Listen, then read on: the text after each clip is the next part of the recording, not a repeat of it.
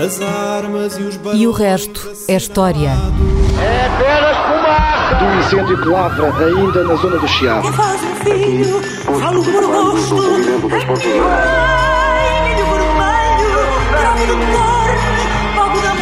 Quer transformar este país numa ditadura. Não, não. Com João Miguel Tavares e Rui Ramos. Olá, sejam bem-vindos ao 15º episódio de E o Resto é História. Eu sou João Miguel Tavares e à minha frente, como sempre, tenho Rui Ramos. Rui Ramos. Ah, Rui, na semana passada o Presidente Marcelo recebeu um conjunto de três dezenas de influenciadores digitais no Palácio de Belém, num encontro que, entretanto, deu muito, muita conversa, mas cuja intenção pareceu ser a de aproximar ao poder político de quem não está particularmente interessado nele.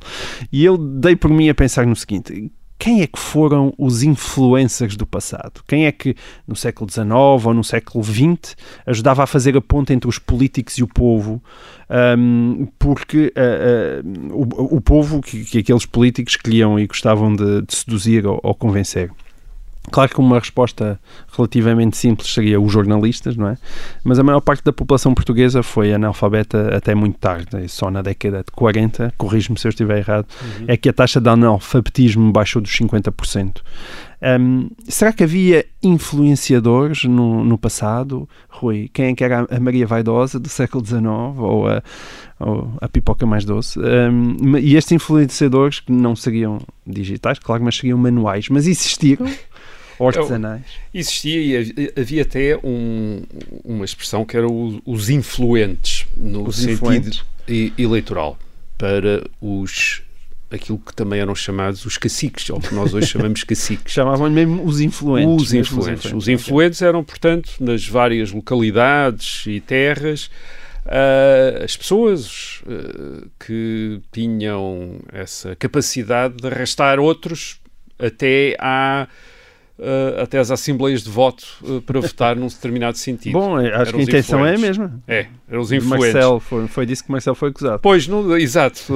o, o, os influentes, basicamente, eram gente que tinha outras pessoas na sua dependência.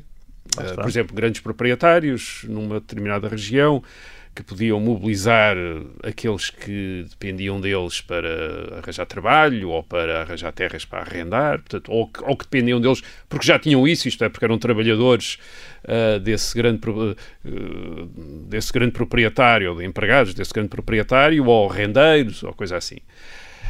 Entre esse tipo de influentes havia também uma categoria muito importante que era a do uh, clero, a dos padres, a rede basicamente em todas, na maior parte das regiões ou localidades, ou em quase todas as regiões ou localidades, aquilo que havia era um padre, um pároco uh, rural. Uh, e esse era um dos pilares da influência até do Estado e dos políticos. Uh, porque eram os padres que enquadravam as pessoas, eram aqueles que se dirigiam às pessoas através, de, uh, pelo menos nas missas, mas ouviam em confissão, aconselhavam, uh, faziam muito do trabalho que provavelmente hoje é feito por médicos e segurança social junto às pessoas, isto é, de resolver problemas, de aconselhar, de, e portanto eram figuras muito importantes na influência que os políticos em Lisboa podiam exercer. E é também isso que justifica que durante certas partes e certas épocas também tivessem sido verdadeiramente inimigos Era, e corridos e expulsos. É, eles tinham essa dupla, uh, digamos, situação que era, por um lado, através, uh, porque eles dependiam do Ministério da Justiça e Cultos, Havia, era uma igreja de Estado, portanto os padres eram funcionários públicos para quase todos os efeitos, mas ao mesmo tempo a igreja não era apenas do Estado, era também uma igreja romana, isto é, dependente do Vaticano.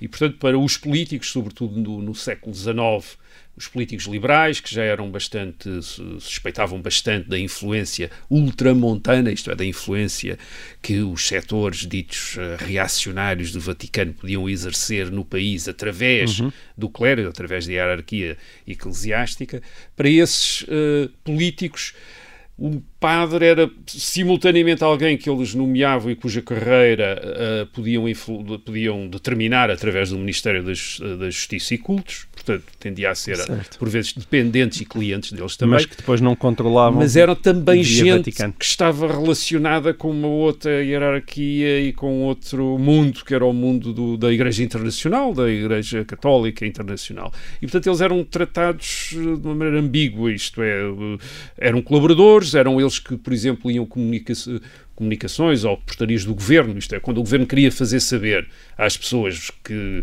qualquer coisa ia acontecer, eh, a- melhor maneira de o fazer era pôr os padres a ler nas, nas missas eh, eh, o comunicado ou, ou- ou a nova lei ou o que é que fosse, desde que isso tivesse consequências imediatas para o- a maneira de, de viver da, da população ou os seus Certo. comportamentos.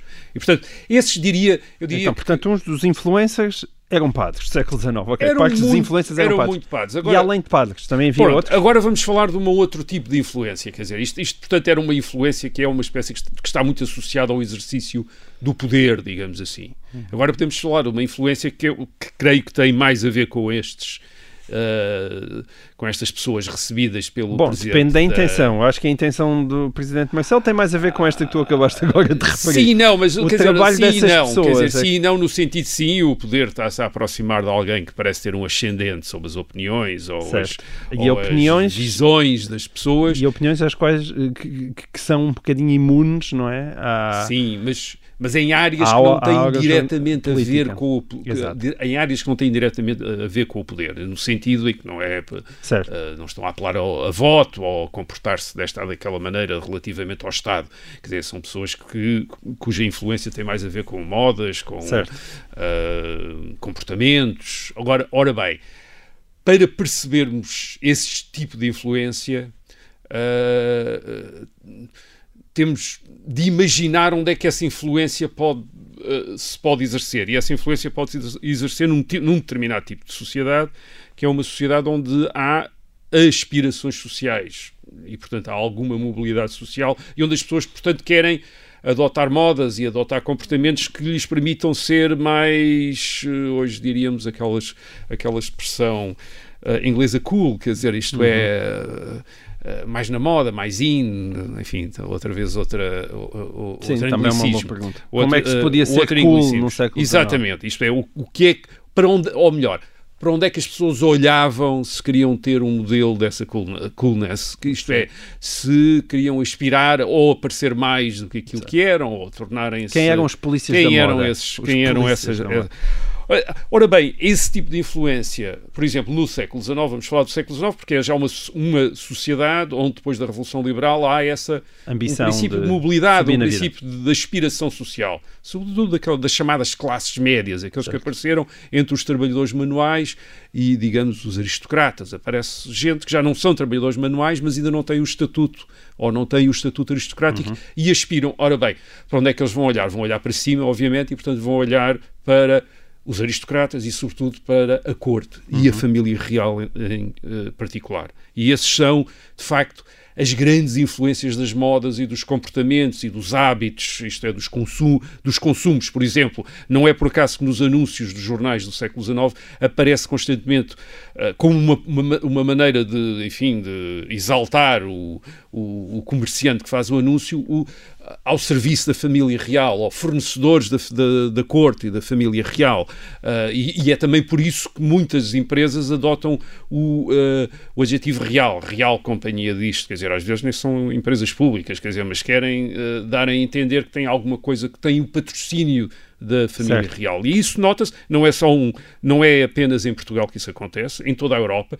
Há, o modelo de elegância masculina no fim do século XIX e princípio do século XX é marcado pelo uh, príncipe de Gales, uh, o uh, filho da rainha Vitória, Hum. futuro Eduardo VII, aqui o do Parque em Lisboa, uh, e, e que impõe os seus cortes, os seus fatos e as os tecidos que usa, como ainda hoje há para fatos para, para, uh, o fato tipo príncipe de Gales, com aquele xadrez que, que foi o Eduardo, Eduardo VII VII. que, uh, um, uh, que impôs.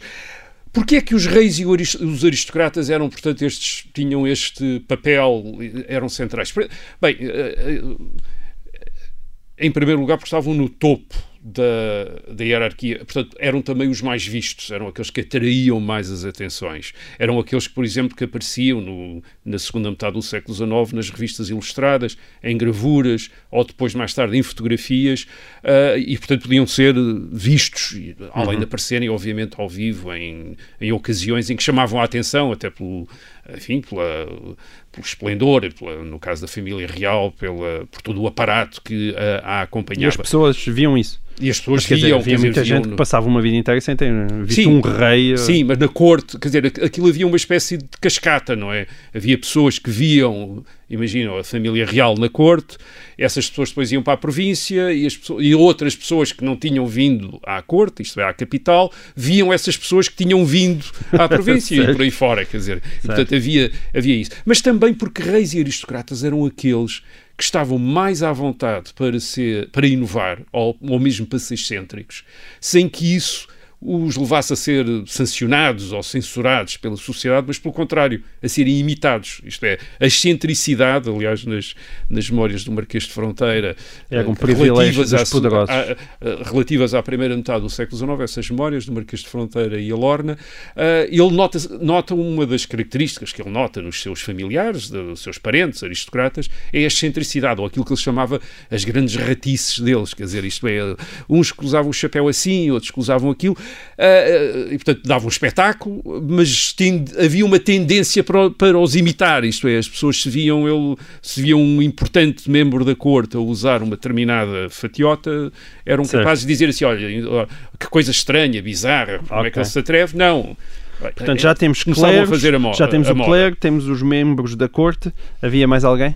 Havia mais alguém. E depois havia, sim, quer dizer, como influência Uh, no século XIX havia também, sim, uh, jornalistas Uh, o jornal é lido, uh, aliás, a uma escala, apesar da sociedade ser analfabeta, os jornais tinham tiragens muito maiores do que têm hoje, porque não havia rádio nem televisão, portanto, claro. era a mesma fonte de notícias. Fonte. Aqueles que não sabiam ler, uh, por vezes ouviam o, o, o, jornal, isto é, o jornal era-lhes lido por alguém que sabia ler. Sabia havia ler. também uma tendência nas famílias para ler em voz alta, quer livros, quer jornais, e portanto as pessoas iam, não era necessário saber ler para ter acesso ao escrita. Portanto, os jornalistas podiam ser podiam ter influência. Os escritores também, porque havia o culto do escritor, já no século XIX, do grande escritor, uh, influência sobre a maneira de escrever, sobre maneira de pensar uh, também. E depois havia atrizes e atores, quer do teatro, quer uh, cantores e cantoras de ópera. Hum. Havia o grande culto dos cantores e das cantoras de ópera.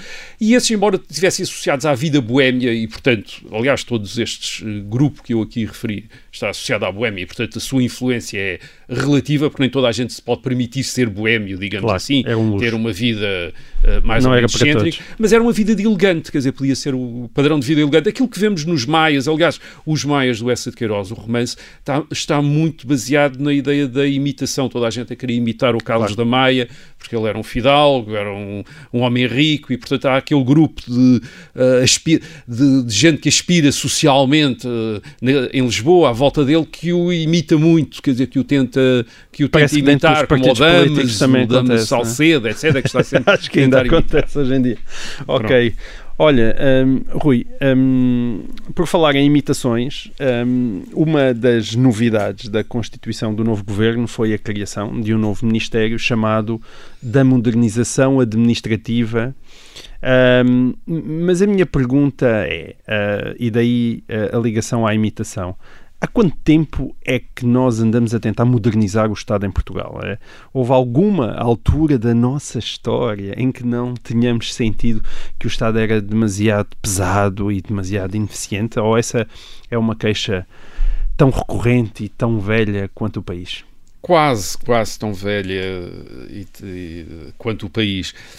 Um, a, a, reforma do Estado, nos termos em que nós a discutimos hoje, uh, é um tema da política portuguesa, pelo menos desde os anos 70 do século XX. Aliás, a primeira vez que aparece um uh, ministro, o Ministério da Reforma Administrativa, foi no governo PSD-CDS de 1978, um governo uh, presidido por Mário Soares, e o ministro da Reforma Administrativa era o Rui Pena, do CDS. Era um governo, entre, como eu disse, entre o PSD e o CDS. Isso durou de janeiro a julho de 1978 depois esse Ministério da Reforma Administrativa desapareceu, mas reapareceu em 1980, quando o CDS uh, voltou ao poder, como uma Secretaria de Estado, já não, já okay. não como o Ministério, mas como uma Secretaria de Estado, que era a Secretaria de Estado da Reforma Administrativa, mais uma vez entregue a uma figura uh, associada ao E penso que como CDS. Secretaria de Estado foi-se mais ou menos mantendo aqui é, ali. Foi é? mantendo. Portanto, há em relação ao Estado, ou houve questões técnicas de organização do Estado e utilização dos seus recursos, isto é, uh, desde quantos ministérios é que devia haver, como é que deviam estar organizados, como é, portanto, e, e o Estado, sob si próprio, está quase sempre a legislar, a decretar, a fazer portarias, etc. É uma das grandes funções do Estado. Exato. É regular-se a si próprio. Portanto, de, desse ponto de vista, o Estado está, está sempre a mudar no, aos, nos seus organigramas, a eh, criar novas instituições, de, a abolir outras. Portanto, há uma constante mutação do próprio Estado, associada a modas, associada a necessidades, uh, e por, ou associado às vezes a caprichos também de quem governa, que pode, uh, que pode mudar, por exemplo, a questão da centralização, descentralização, as competências das autarquias, que também tem a ver com o, com o tipo de Estado, isso uh, é um grande tema do século XIX já, e havia até muita gente, muitos ministros que sem mais nada para fazer, tinham isso para fazer, e portanto o, o Júlio de Vilhena, nas suas memórias, ele foi um ministro na, na segunda metade do século XIX, uma figura importante da política portuguesa dessa altura, mas ele conta nas suas memórias que havia lá no, no Ministério do Reino, que era o ministro, o Ministério da, enfim, hoje equivalente ao da Administração Interna, um funcionário que tinha sempre dois códigos administrativos na gaveta, um centraliza, mais centralizador, outro mais descentralizador, e que tinha ali, para o caso do ministro quer ficar associado a uma grande reforma, quer dizer, ele, ou, ou descentralização ou descentralização, ele ia-lhe dando um e outro. Isto é uma anedota que ele conta como se fosse verídica, outros, há outros, outras figuras da época que dizem que, enfim, que não se lembram não bem, bem, que isto assim, passasse assim, mas, mas indica mas bem esta já, ideia já de mudança, de, uh, de, uh, de reforma. Mas não há, não há apenas uma questão técnica, como é óbvio, quer dizer, a questão do Estado é uma questão essencialmente política, de concepção do que é que deve ser o Estado e do que é que deve ser também a sociedade, na medida em que o Estado influencia a sociedade. E isso é uma, algo que se torna muito patente no século XIX, depois da Revolução Liberal. Os liberais, primeira coisa, uma das primeiras coisas que fazem é reformar o Estado, a legislação do Mouzinho da Silveira no governo da Ilha Terceira, isto é, ainda durante a Guerra Civil uhum. entre uh, miguelistas e liberais, entre 1832 e 34, havia já um governo liberal e esse governo liberal, embora estivesse na terceira, e depois foi para o Porto, com o ministro, o, o, o Mouzinho da Silveira, uma das coisas que fez foi reformar o Estado, quer dizer, uh, por exemplo, separando, uh, fazendo uma separação de poderes, já estava de acordo com a Constituição, mas indicar que os magistrados judiciais só criar, portanto, uma espécie de magistratura judicial, só se ocupava de questões de, dos tribunais, e e, uma, e, um, e o funcionalismo civil para a administração, uma vez que no passado isso tinha estado uh, uh, confundido, uh, não havia essa, esse tipo de separação. Por exemplo, essa foi uma das reformas. Mas desde os anos 30, dos anos 40 do século XIX, há essa ideia de que o, o, Estado é um problema. O Estado é um problema. O Estado é um problema pelos custos que impõe à sociedade e esses custos, obviamente, afetam a maneira como as pessoas vivem, através dos impostos, uhum. ou através de limitações à livre iniciativa. O Estado, por exemplo, podia recolher também rendimentos através de monopólios, como tinha o monopólio do tabaco, e, portanto, que era uma das suas grandes fontes de rendimento, e, portanto, esse monopólio, uh, esse monopólio do tabaco, obviamente, afetava uh, uh, as empresas no país, quer dizer, só, só, só empresas que tinham concessão do Estado é que podiam vender cigarros e Mas também rapidamente tabaco. se percebeu que o Estado não era só um problema, não é? Também era uma forma de controlar os destinos do país e controlar muita gente. E controlar muita gente. Eh, essa questão levantou-se a propósito das eleições, isto é, da influência que os funcionários do Estado, que os poderes, eh, que o poder administrativo tinha sobre os eleitores, a pressão que a máquina do Estado podia fazer sobre os eleitores para os levar a votar a favor dos governos. Uhum e, portanto, levantou-se essa questão imediatamente. Aliás, é uma questão que, que é formulada sobretudo em França, por gente como Alexis de Tocqueville, eh, a questão da centralização administrativa e do que é que significa a centralização administrativa como uma, um meio de limitar a liberdade de uma sociedade. Isto é, os liberais estão a tentar fazer Isto é, este é que é o paradoxo. Os, os liberais estão a fazer, tentar fazer sociedades em que os cidadãos sejam livres e possam expressar-se, e possam manifestar-se, e possam escolher livremente, mas ao mesmo tempo, é, mas ao mesmo tempo estão a construir um Estado, esta máquina administrativa que, que os vai condicionar, que os vai é. condicionar. Portanto, essa questão levantou-se, levantou-se e isso por vezes deu deu origem a muitas iniciativas também políticas, quer para tornar a administração mais independente do poder político, isto é, continuava a haver a máquina administrativa, mas estava mais independente. Uma maneira de alcançar isso foi tornar vitalícios os empregos públicos e garantidos contra os governos, isto é, para os governos não andarem sempre a demitir a limpar toda a gente. funcionários, uh, criar garantias aos cidadãos perante a administração, para as pessoas não estarem completamente à mercê da administração, embora estivessem bastante, através do contencioso administrativo, dos tribunais estamos hoje em dia, desconfio. Administrativo, sim, a autoridade tributária é o exemplo desse, do, desse despotismo que teria talvez horrorizado uh, os liberais, ou então para limitar o número de funcionários públicos, isto é, no, no fim do século XIX haveria talvez para aí, em termos de funcionários civis, para aí uns 15 mil funcionários públicos, portanto uma, uma mas mesmo assim eram considerados já muitos, muitos. Dizer, já eram Sempre considerados muitos. muitos. Sempre foram muitos. Já eram considerados muitos. Muito bem. Rui, uh, acaba assim então esta primeira parte de E o Resto da História. Voltamos já de seguida.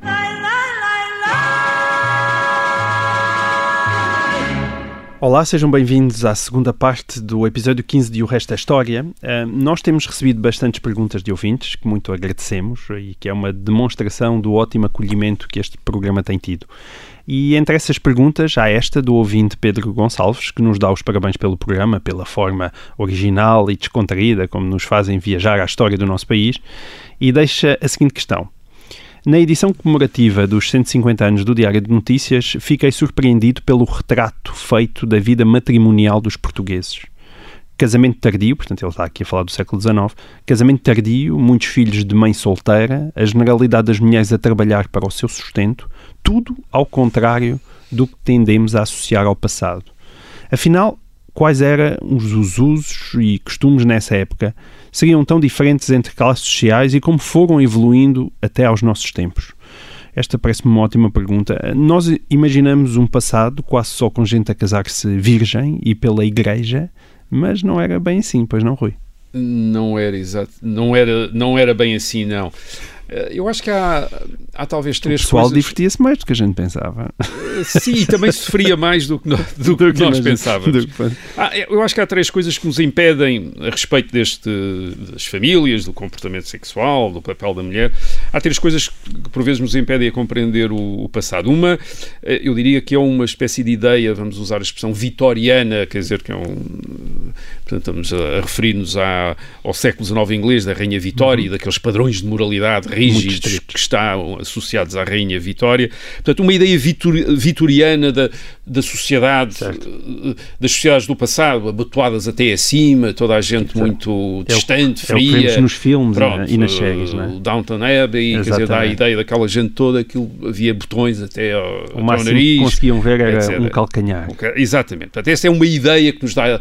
E depois, claro, também a, sub, a sobrevalorização que nós fazemos da nossa liberdade. Isto é, nós achamos que nunca ninguém foi tão livre como nós éramos, sobretudo desde a, desde a revolução sexual dos anos 60. Portanto, imaginamos o passado como esta época de repressão, de, de, de contenção, em que as pessoas andavam ali numa espécie de austeridade, de austeridade sexual.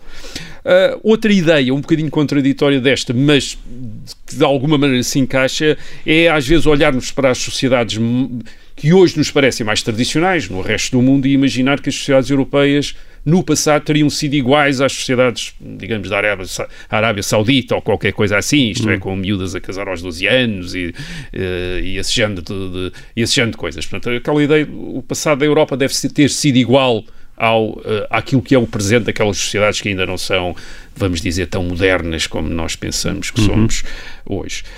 E outra ideia ainda também, que no caso português também às vezes nos impede de perceber o como é que os nossos antepassados, uh, o que é que os nossos antepassados faziam, é a ideia também de, uma, de um país homogéneo, quer dizer, sem percebermos que havia muitas diferenças, uh, diferenças entre as cidades e o campo, mas também diferenças entre as regiões, por exemplo, uh, de, uma maneira, de uma maneira assim grosseira, abstrata, entre o norte, entre o norte e o sul. E, e estas ideias não são, de facto, verdadeiras, isto é, uh, os portugueses não eram vitorianos no século XIX, pelo contrário, uh, o Portugal, como os outros países europeus, já eram, dif eram diferentes, tinham comportamentos já diferentes do resto do mundo, aliás, já tinham antes do século XIX, tinham comportamentos, sobretudo a nível da sexualidade, diferentes do resto do mundo. Uh, e, uh, e havia grandes variações, no caso português, entre, uh, entre regiões, entre, o norte, entre o norte e o sul, entre cidades e campo, entre cidades e campo.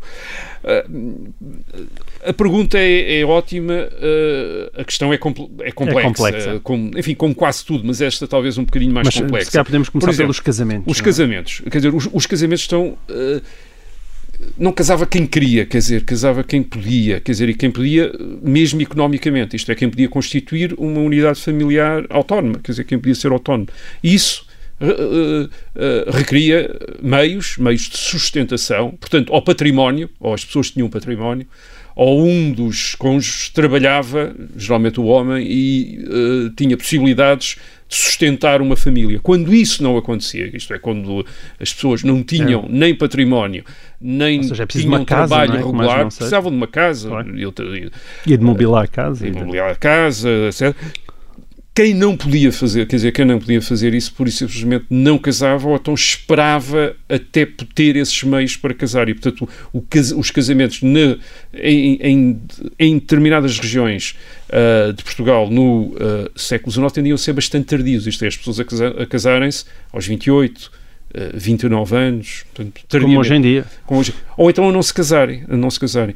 Isto é isto, isto Mas apesar de não se casarem, não ficavam virgens. Não, mas, mas antes disso, isto é uma coisa curiosa que é a, esta relação entre o casamento e digamos e a situação económica e a prosperidade de cada um, mas obviamente essa prosperidade de cada um tinha também a ver com a prosperidade do país, faz dos casamentos e sobretudo da idade Uh, no casamento, do primeiro casamento, uh, um bom indicador da economia do Estado económico e da prosperidade do país. É quando, uh, geralmente, quando havia maior riqueza, quando a riqueza uhum. crescia, a idade do casamento baixava e havia mais casamentos. Uhum. e não é por acaso que quando a sociedade portuguesa se começa a transformar e a tornar-se mais rica, sobretudo a partir da Segunda Guerra Mundial, a idade do casamento baixa imenso e multiplicam-se o casamento. Isto é, nunca houve tantas pessoas casadas como nos anos 60 do século XX. Eh, e depois, por outras razões, engraçado. os casamentos começaram a, enfim, a tornar-se menos a partir dos anos 70 e 80 por, por mudanças de hábitos. Mas nos anos 60 nunca tanta gente casou como nos anos 60. Isto é, nunca tanta gente pôde casar como nos anos certo. 60 e, portanto, constituir família, arranjar casa e constituir família. Portanto, é um dos índices de prosperidade. Sim, havia muito, portanto, havia muito celibato feminino e masculino, mas isso não fazia com que essas pessoas se, todas eh, fossem completamente se abstessem de relações sexuais. E portanto também havia muitos casamentos, muitos uh, nascimentos ditos ilegítimos. Mas quando é. tu falas em celibato masculino e feminino, isso geralmente está, são palavras associadas à questão religiosa, não é? Não, não, e não é nesse aqui, sentido não, que tu estás a usar o, aqui. O celibato estou a dizer no, no, pessoas não casadas, uh, portanto, okay. celibatários, quer dizer, o celibatário, certo. quer dizer, nesse... Solteiros, solteiros diríamos nós hoje em dia. Sim, sim. os demógrafos chamam celibato, quer dizer, portanto, estava a usar esta expressão. Estava a usar é a expressão técnica. Portanto, há muito, há muito, há, há, há muitos nascimentos legítimos. Também havia muitas, também havia relações antes do casamento.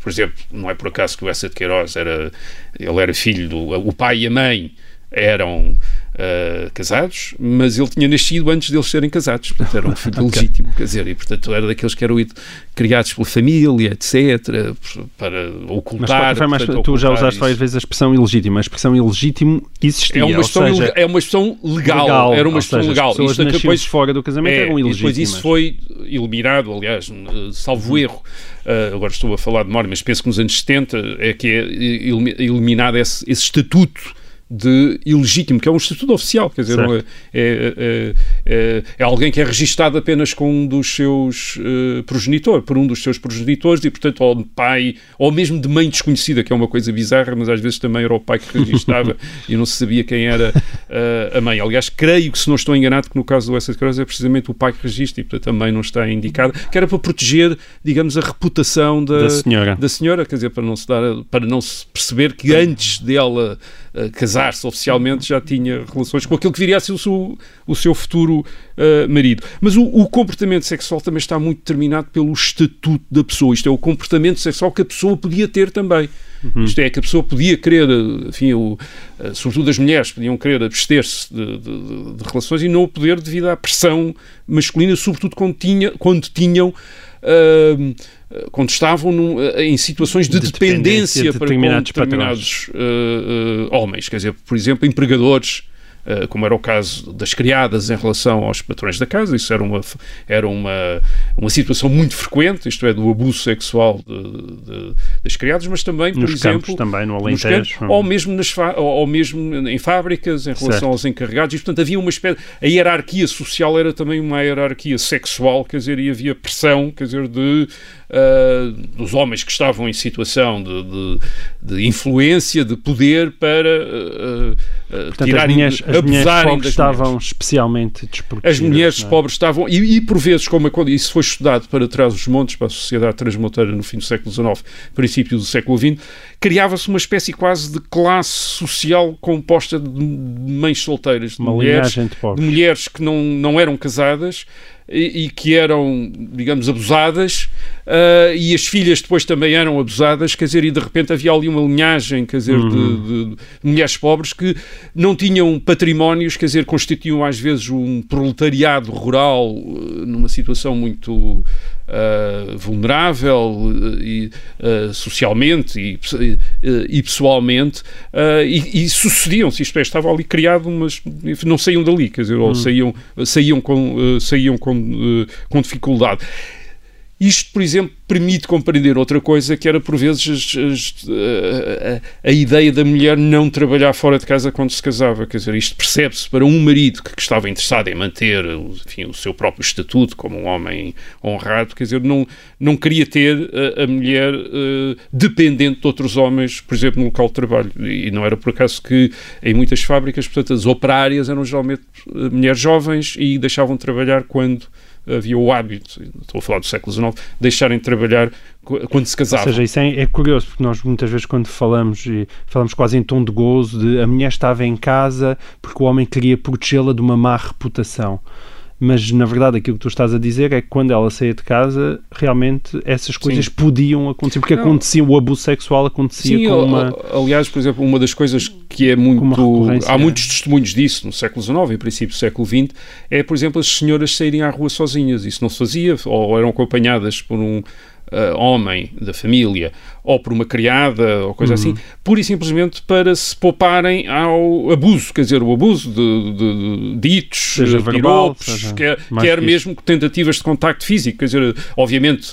Uh, Uh, com determinado tipo de, de, de, pessoas ou de senhoras que parecessem de uma alta, de uma alta categoria social, a população da rua não se atrevia a tocar, mas noutras havia essa, esse tipo de abordagens uh, indesejadas. Também havia Uh, divisões de trabalho talvez inesperadas aos dias de hoje, por exemplo, no Minho, uh, muitos dos trabalhos agrícolas eram competiam sobretudo às mulheres, porque elas trabalhavam nas próprias nas propriedades da família e os homens dedicavam-se sobretudo ao comércio ou imigravam, quer dizer, iam, andavam nas feiras a vender gado ou a comprar gado ou uma coisa assim. Portanto, eram as mulheres que se viam mais frequentemente a trabalhar no campo.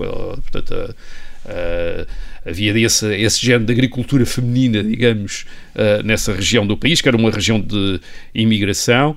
E ainda só para uma última nota, por exemplo, sobre as famílias, as famílias também não eram iguais nos meios rurais. Só para dar um exemplo, uh, no sul do país, por exemplo, no Alentejo, eh, a família mais típica, pelo menos percebe através da composição dos fogos, isto é, dos, do, da, das, das, casas, casas.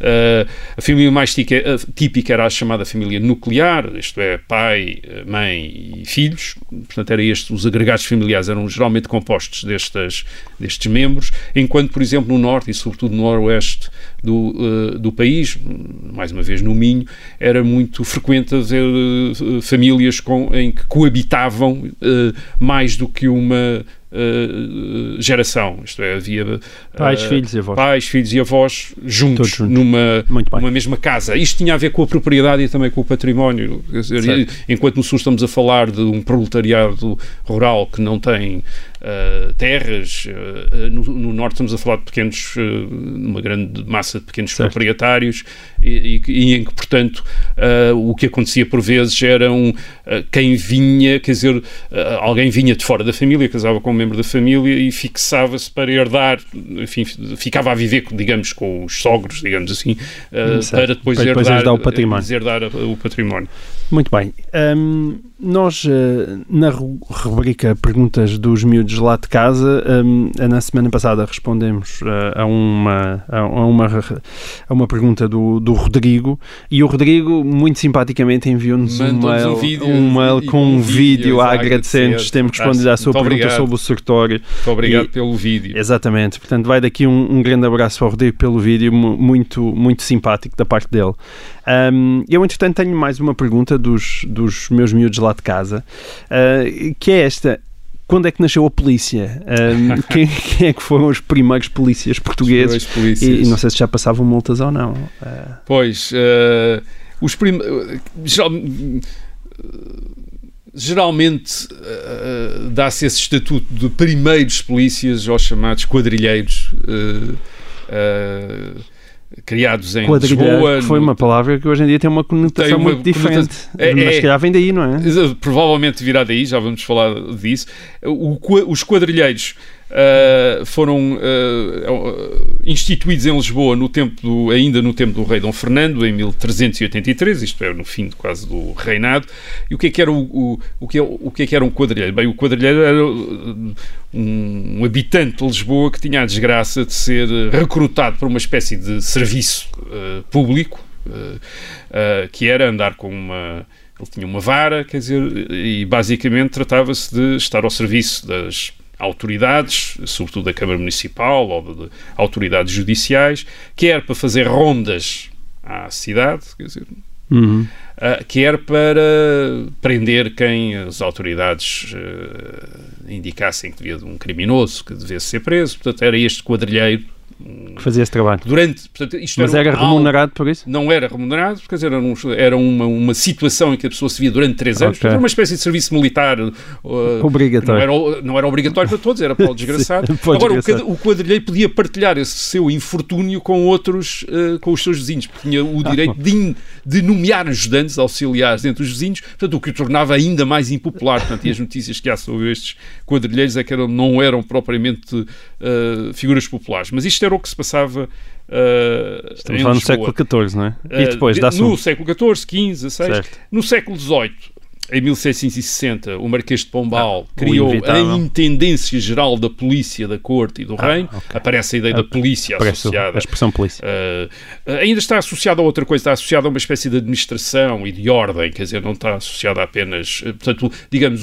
nós chamamos polícia aos agentes da polícia, isto é, de uma uhum. regulação, de uma autoridade, de uma vigilância, quer dizer, que é a ideia que. A ordem. De, de, uma sociedade policiada é uma sociedade ordenada, uh, ordenada quer dizer, nesse sentido.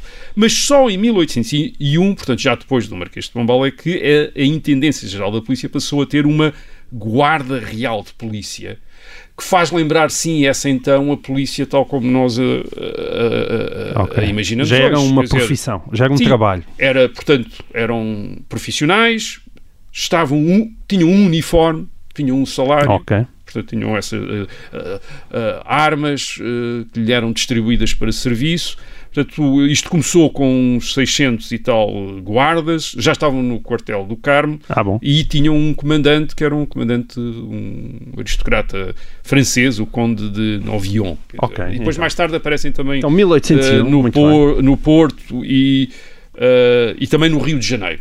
Uhum. Agora, isto era, no caso de uh, Portugal, com Portugal metropolitano, isto era só em Lisboa e no Porto. Portanto, só havia polícia no nas grandes XIX, embora tivesse havido no século XIX leis a criar corpos de segurança pública, uh, pelo menos em todas as capitais, distrito, etc., 1838. A verdade é que polícia, polícia, isto é, como polícia civil, só existe em Lisboa e no Porto. E, no Porto. e em Lisboa, sobretudo a partir de 1800 67. Isto é, aparece a Polícia Civil. No resto do país, como é que era? Quer dizer, então se não havia polícia, o que é que havia no resto do país? Bem, no resto do país o que havia era as autoridades administrativas, portanto, os delegados do governo, que era o governador civil no distrito e o administrador do conselho uh, no conselho, tinham poder, tinham autoridade para ou requisitar uh, tropa nos quartéis locais para uhum. os auxiliar no desempenho de, de, de funções de segurança. Civis, sim ou então podiam nomear uh, cidadãos armados, os chamados cabos de polícia, que eram mais uma vez tipo Como no século XIV, então. Desgraçados okay. que eram uh, que regimentados assim. para, para fazer um determinado tipo de serviço. Mas mesmo okay. assim, era sobretudo o exército que fazia o policiamento. Portanto, é um Estado e, sem portanto, polícia. Portugal não tinha é, Polícia Nacional até é, ao século XX. Até então, ao século XX, Portugal não tem, polícia, eh, não tem Polícia Nacional. Portanto, nas feiras, okay. a, a, prender ou a conduzir, a conduzir presos, a manter a ordem, eh, são vistos sobretudo militares. Certo. E por isso é que há muitos o, os quartéis estão espalhados pelo país todo, não apenas para defesa externa, mas também para o uso dessas forças armadas como uh, segurança. Bom. E é só no princípio do século XX, já com Aliás, a, já com a famosa Guarda Nacional Republicana. É a Guarda Nacional Republicana a partir hum. de 1912, mas sobretudo a partir dos anos 20, que começa a criar uma, uma polícia nacional, isto é, começa a haver polícia Está no vários, país inteiro. Mesmo assim, ainda se mantém, curiosamente, mantém-se duas características do passado, que é por um lado, a divisão de Lisboa e do Porto em relação ao resto do país. Esses têm polícia de segurança pública, que é uma, digamos, uma, são herdeiros da, da polícia civil uh, do século XIX e também um papel do Exército ainda na uh, direção desta polícia civil, uma vez que são geralmente oficiais uh, do Exército que comandam quer a Guarda Nacional Republicana, quer a PSP, e que comandaram até há pouco tempo, quando, eles, quando a PSP e a GNR passaram a ter carreiras, uh, carreiras próprias. Embora ainda estejam divididas, isto é, ainda há esta divisão entre Sim, GNR e, os militares, e, P, uh, é. e PSP. Nós, nós, já falamos Portanto, aqui várias vezes de, portanto, de, conversar mais um pouco sobre a Guarda Nacional Republicana, que tem uma história bastante tem uma impressionante. História Mas para, para, para responder isso. diretamente, quer dizer, quando é que nasceu a polícia, eu apesar de tudo diria que a polícia nasce quer dizer, para, para a maior parte do país com a Guarda Nacional Republicana no princípio Pelo menos como ela é hoje em dia encarada. Com a GNR, quer dizer, é a GNR que dá pela primeira vez a, muitas, a muitos portugueses a experiência, a experiência da polícia. Rui, mais uma vez, muito obrigado e assim termina este e o resto da história. Cá estaremos de novo para a semana. Já sabem que podem enviar as perguntas para o sítio do costume, história.observador.pt e que podem escutar este programa em podcast nos canais habituais. Adeus e até para a semana.